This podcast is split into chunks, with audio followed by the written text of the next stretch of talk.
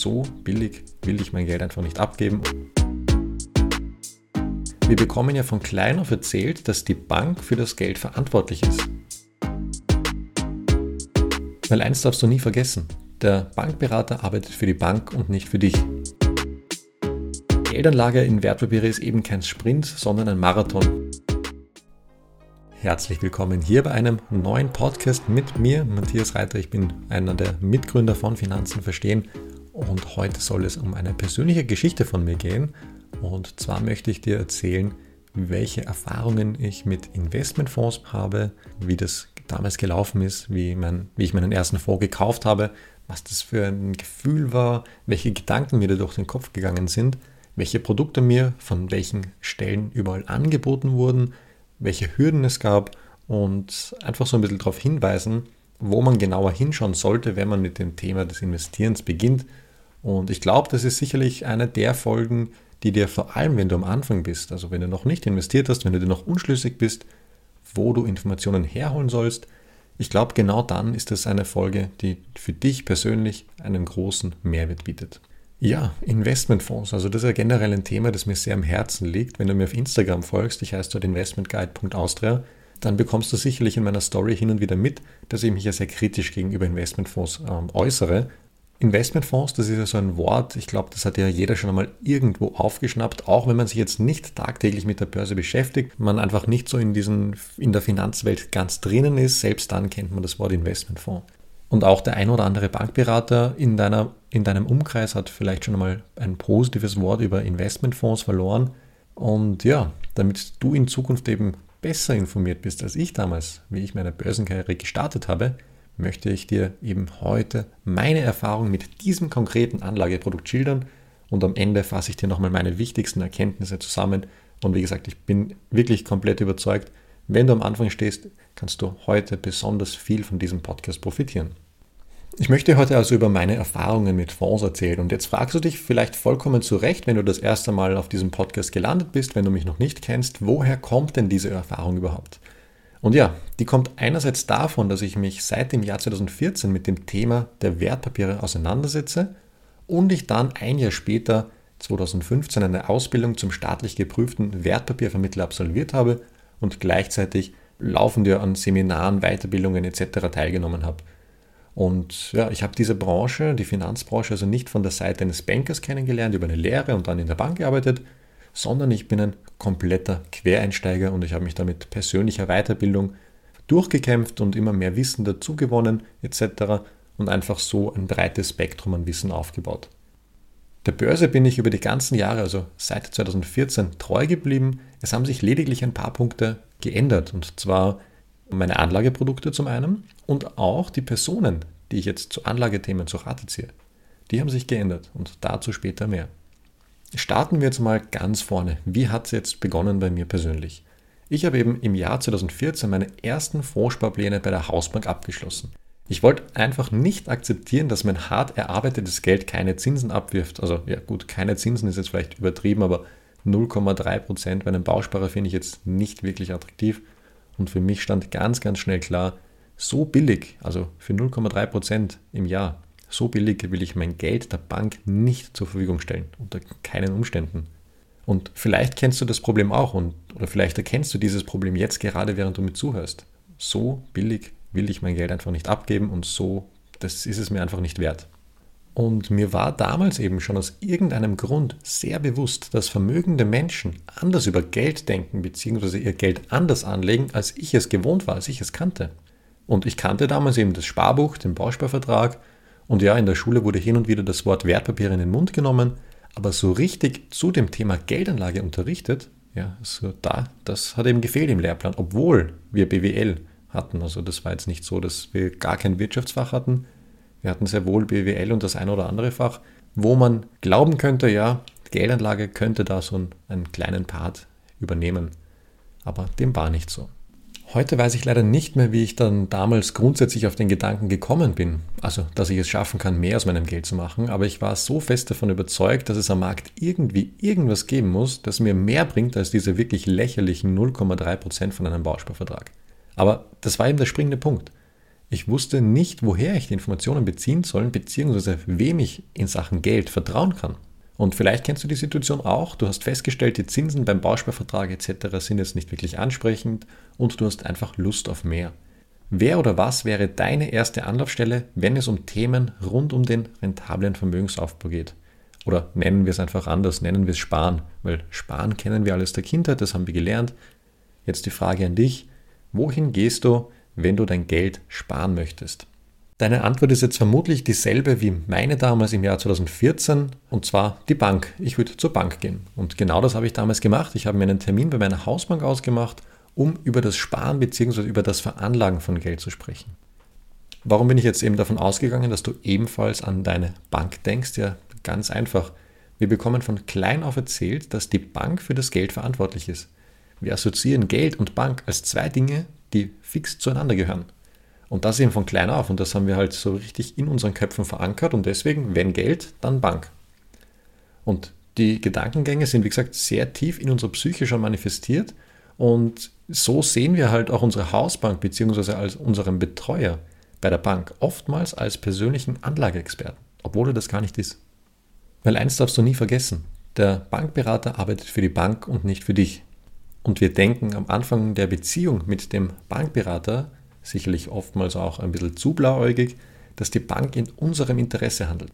Und so kam es, dass auch ich mich im Mai 2014 im hinteren Bereich einer Bankfiliale in der Eiserstraße in Wien mit meinem Bankberater und seiner Chefin wiederfand. Ja. Und mein Bankberater war damals noch nicht berechtigt, eine Wertpapierberatung durchzuführen. Daher eben der gemeinsame Termin mit der Chefin, weil die hat das eben schon dürfen, beziehungsweise das war die Filialleiterin dort. Und dann ist was passiert, ich glaube, das kennen wir alle, es wurde ganz klassisch eine Tasse heißer Kaffee serviert. Vielleicht denkst du dir da gar nichts dabei, wird im Prinzip ja auch als nette Geste so gelehrt, dass man einfach einen Gast ein warmes Getränk bekommt. Und wie gesagt, ich bin mir überzeugt, das wissen viele nicht.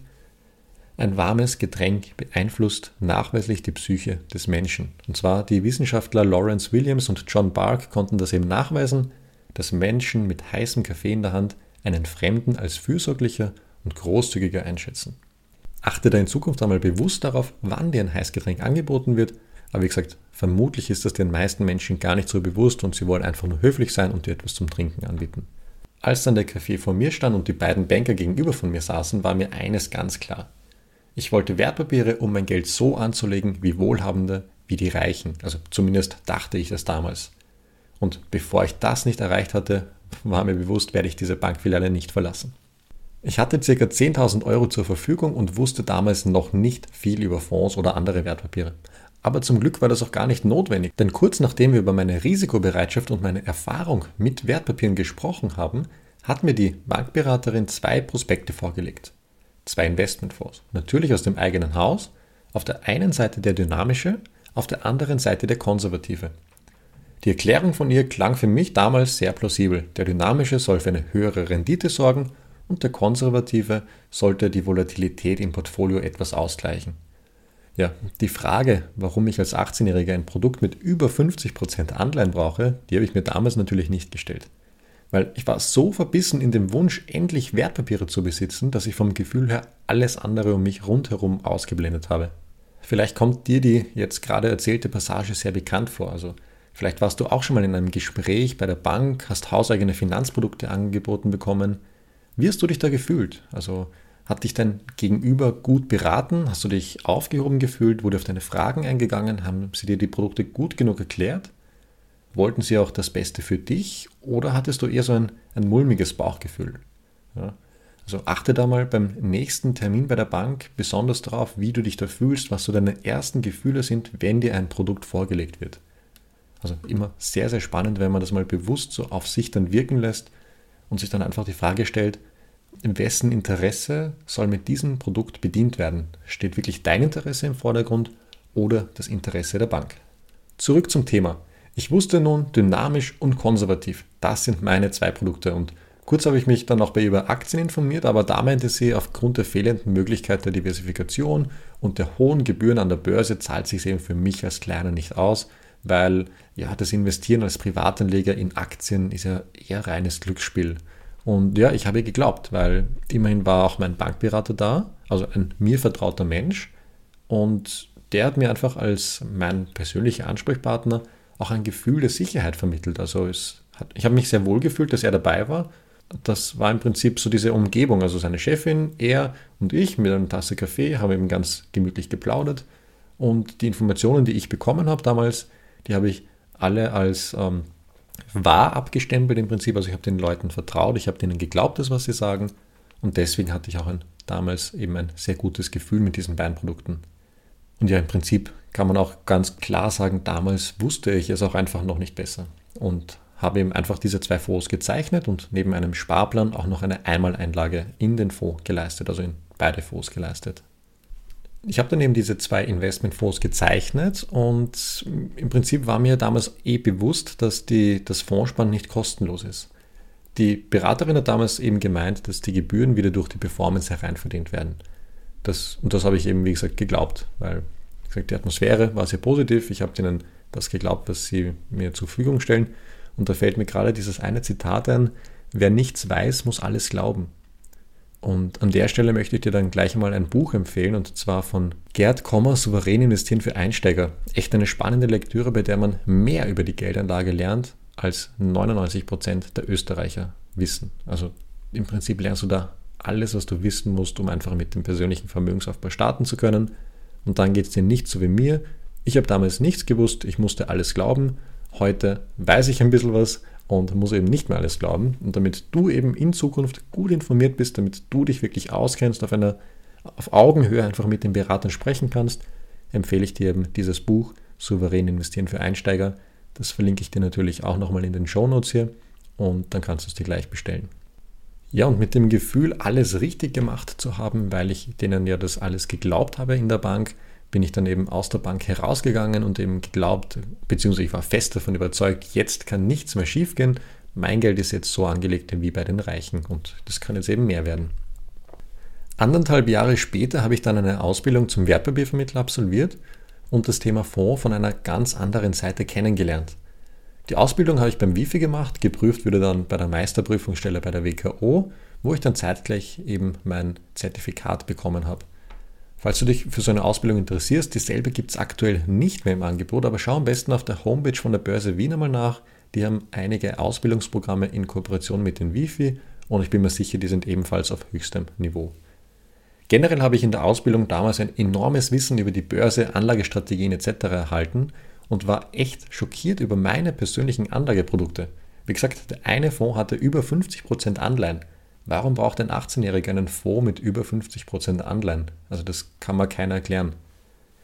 Aber halt erst zu dem Zeitpunkt habe ich eben dieses Wissen gehabt und habe realisiert, wie, ja, wie nicht wirklich passend und wie teuer diese Fonds eigentlich waren und wie sehr die Gebühren an meiner Nettorendite genagt haben. Also das ist mir dann erst alles bewusst geworden, aber zum Glück besser früher als später.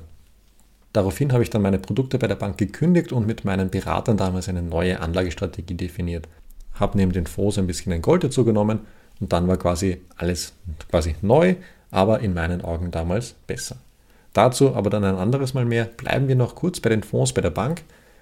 Ich möchte jetzt noch kurz auf die Kosten eingehen und dir anschließend meine Learnings mitteilen. Einfach kurz so die wichtigsten Punkte zusammenfassen, die ich für mich gelernt habe und dir in Zukunft bestimmt helfen werden, bessere Entscheidungen zu treffen. Denn darum soll es ja gehen hier in unserem Podcast. Also wir wollen dich zum besser informierten Anleger machen und dir unsere Erfahrungen weitergeben.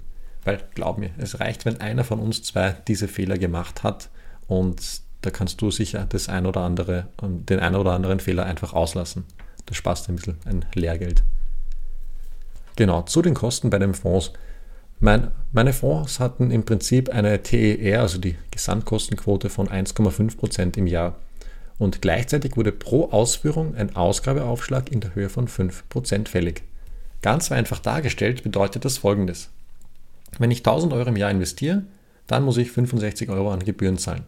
Und dieses Geld, diese 65 Euro, muss das Fondsmanagement erst einmal wieder hereinverdienen, damit ich einmal auf Null bin, weil das sind ja die Kosten, die anfallen.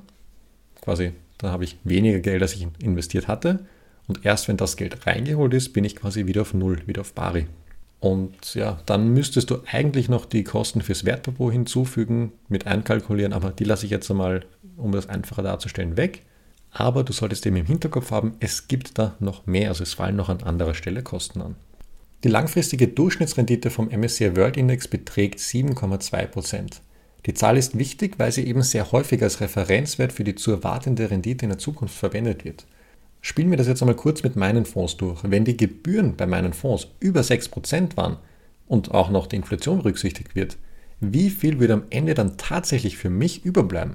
Also mal 6,5% Kosten im Jahr. Historisch betrachtet kann man langfristig von knapp 7% von der Börse erwarten und Inflation habe ich noch im Hinterkopf, dass da eben ein bisschen was noch mehr dazukommt. Hätte ich mit diesen Produkten, die ich hatte, jemals ein Vermögen aufbauen können? Oder eine andere Frage, vor allem eine Frage, die viel zu selten gestellt wird. Was glaubst du, wer profitiert an erster Stelle von dieser Art der Geldanlage? Also, dass Privatanleger in hauseigene Investmentfondsprodukte von Banken investieren. Profitiert hier der Kunde oder die Bank am meisten? Die Antwort darauf lasse ich einmal äh, aus. Ich glaube, die kannst du dir jetzt im Kopf selber beantworten. Ja, ich möchte aber jetzt gleichzeitig nicht alle heimischen Fondsmanager in einen Topf werfen, weil die, auch da ist die Branche im ständigen Wandel. Und so kommt es, dass es heute sogar Fonds gibt ohne Ausgabeaufschlag. Oder halt zumindest von einem Ausgabeaufschlag von nur noch 3%, was immer noch verdammt viel Geld ist. Auch jene Produkte, die ich damals bespart habe, gibt es heute ohne Ausgabeaufschlag. Aber das ist im Prinzip noch immer die Ausnahme. Die Kunden sind heutzutage eben einfach nicht mehr bereit, dieselben Gebühren zu bezahlen wie noch vor 10 oder 15 Jahren. Und das ist natürlich den Banken ein Dorn im Auge, weil immerhin haben sie in diesen Produkten sehr, sehr gutes Geld verdient. Und ja, jetzt gibt es aber heutzutage wieder ein neues Tool bzw. einen neuen Marketing-Trick, wie die Banken den Anlegern wieder das Geld aus den Taschen ziehen. Also das ist ein Trick, wo die Anleger dann freiwillig sehr wohl bereit sind, überdurchschnittlich hohe Gebühren zu bezahlen, ohne auch nur ansatzweise daran zu denken, was diese hohen Gebühren mit ihrer Rendite machen. Also wirklich verrückt, was da gerade abgeht. Und mit welchem Trick sie das machen, das verrate ich dir vielleicht einmal in einem anderen Podcast, beziehungsweise schreib mir doch mal auf Instagram, ob dich das Thema grundsätzlich interessieren würde. Also wie Banken es schaffen, dass Kunden überdurchschnittlich hohe Gebühren zahlen, ohne dass sie dabei auf ihre Performance achten.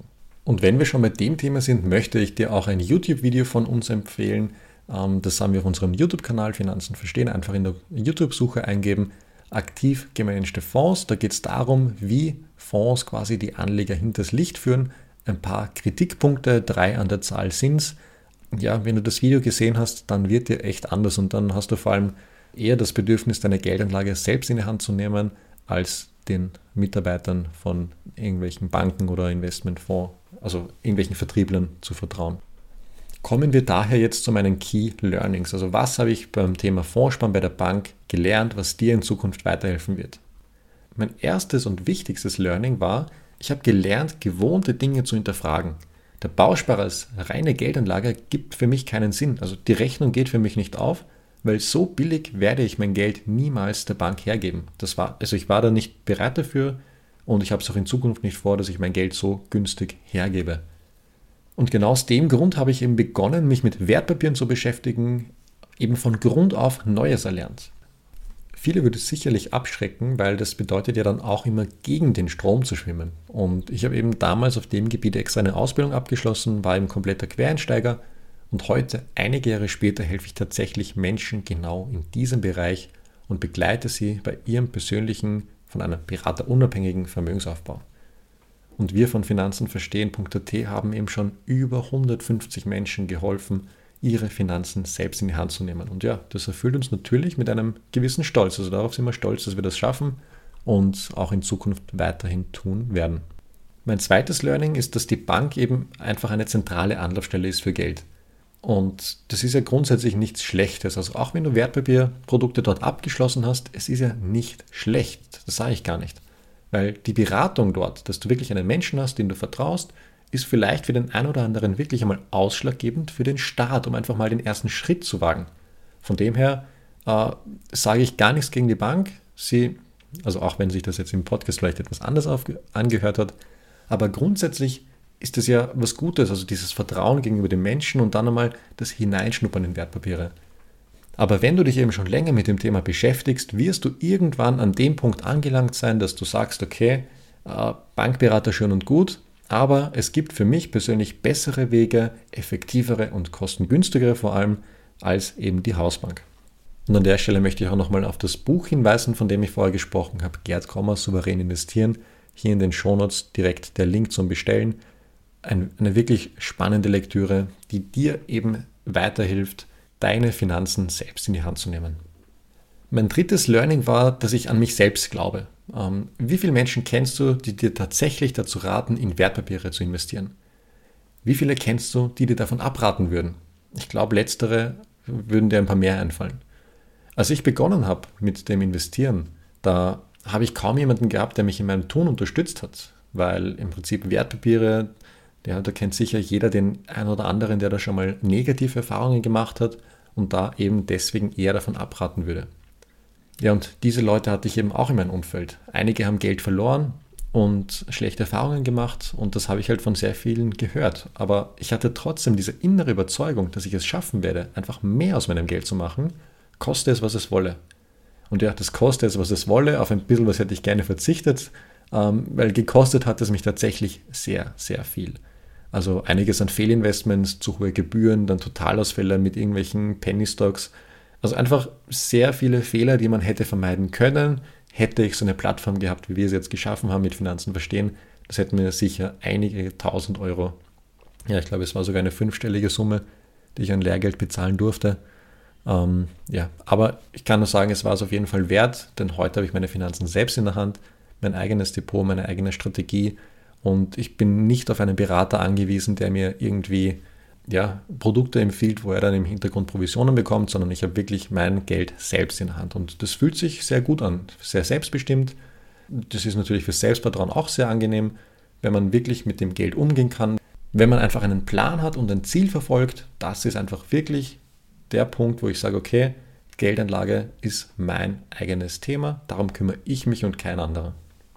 Das vierte Learning war, dass es den schnellen Reichtum nicht gibt. Also ich habe es vorher angesprochen, ich habe ein paar Fehlinvestments gemacht, einfach weil sich die Stories so gut angehört haben rund um diese Unternehmen, habe dann ein bisschen was investiert, das Geld war dann weg, okay, gut, ähm, ja.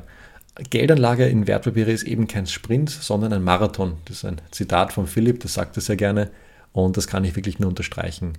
Also wer versucht, schnell reich zu werden, also sei es jetzt mit irgendwelchen Ponzi-Systemen oder irgendwas ähnlichem, wird langfristig Geld verlieren und nicht dazu gewinnen.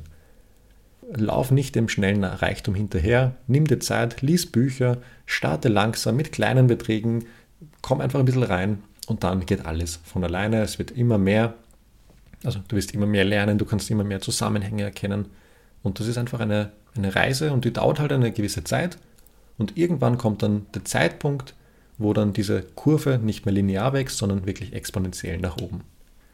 Mein größtes Learning, und das ist ja wirklich jetzt ein Learning, das auch in jedem Mindset-Buch, sei es jetzt Bodo Schäfer, Napoleon Hill, Robert Kiyosaki etc. vorkommt, achte auf dein Umfeld. Enorm wichtig. Also wenn du niemanden hast, mit dem du dich über das langfristige Investieren unterhalten kannst, dann wirst du vermutlich untergehen oder vielleicht nie damit starten. Das ist der springende Punkt. Du brauchst Leute, die ebenfalls sich mit dem Thema auseinandersetzen.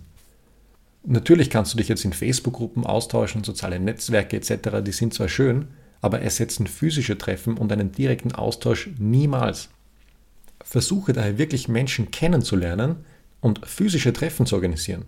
Also ich kann es jetzt nur von uns sprechen. Am Anfang September war in Wien der Börsentag und wir haben das in unserer Community, auf unserer Telegram-Gruppe und auf den Instagram-Kanälen geteilt und haben dann wirklich ein paar Leute vor Ort getroffen, hatten dann wirklich tolle Gespräche und das war einfach ein ganz anderer Austausch als jetzt irgendwie über Instagram oder generell so in irgendwelchen Gruppen online.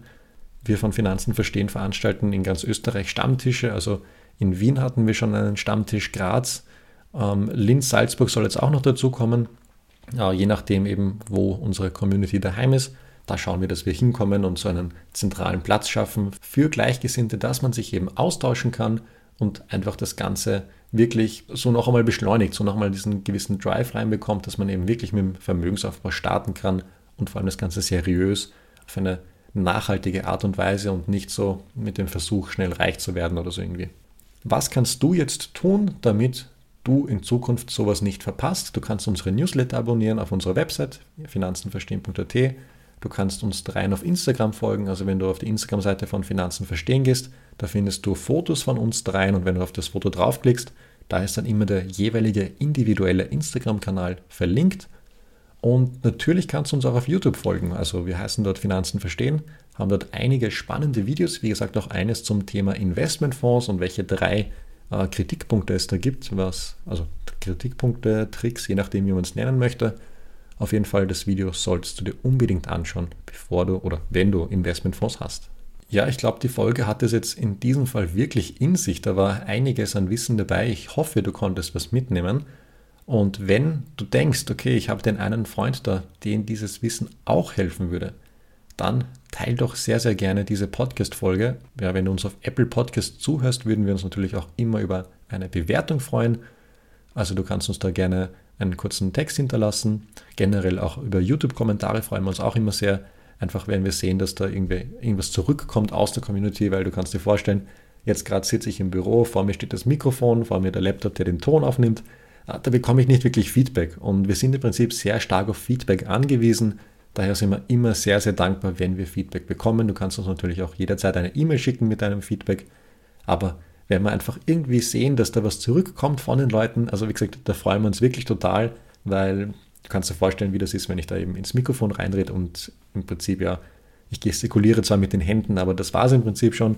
Ich sehe jetzt also kein direktes Feedback oder dass das jemandem hilft. Also würde ich mich freuen, wie gesagt, wenn dir die Folge geholfen hat. Schreib mir noch kurz, da freue ich mich sehr. Ich bedanke mich ganz herzlich fürs Zuhören und wünsche dir noch einen erfolgreichen Tag. Und denk daran, der beste Zeitpunkt, um sein Fondsinvestment auf Herz und Nieren zu prüfen, ist genau jetzt.